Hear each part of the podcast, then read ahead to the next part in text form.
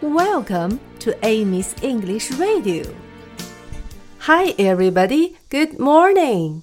小朋友们，我们已经遇见了两个动物了，一个是母牛 （cow），cow，它的叫声是 moo，moo。另一位动物就是马 （horse），horse。 它的叫声是 neigh，neigh。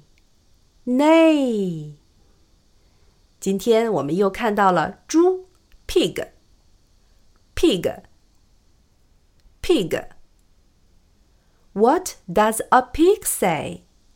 猪是怎么叫的呢？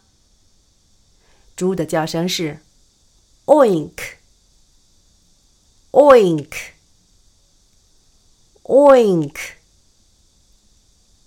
好了，现在我们把 pig 和它的叫声 oink 放到歌曲里吧。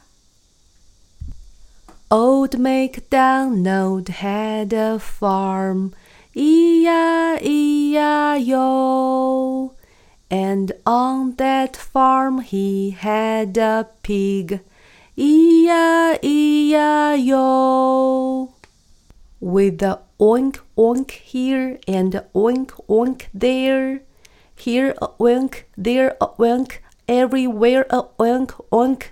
Old MacDonald had a farm, E-I-E-I-O.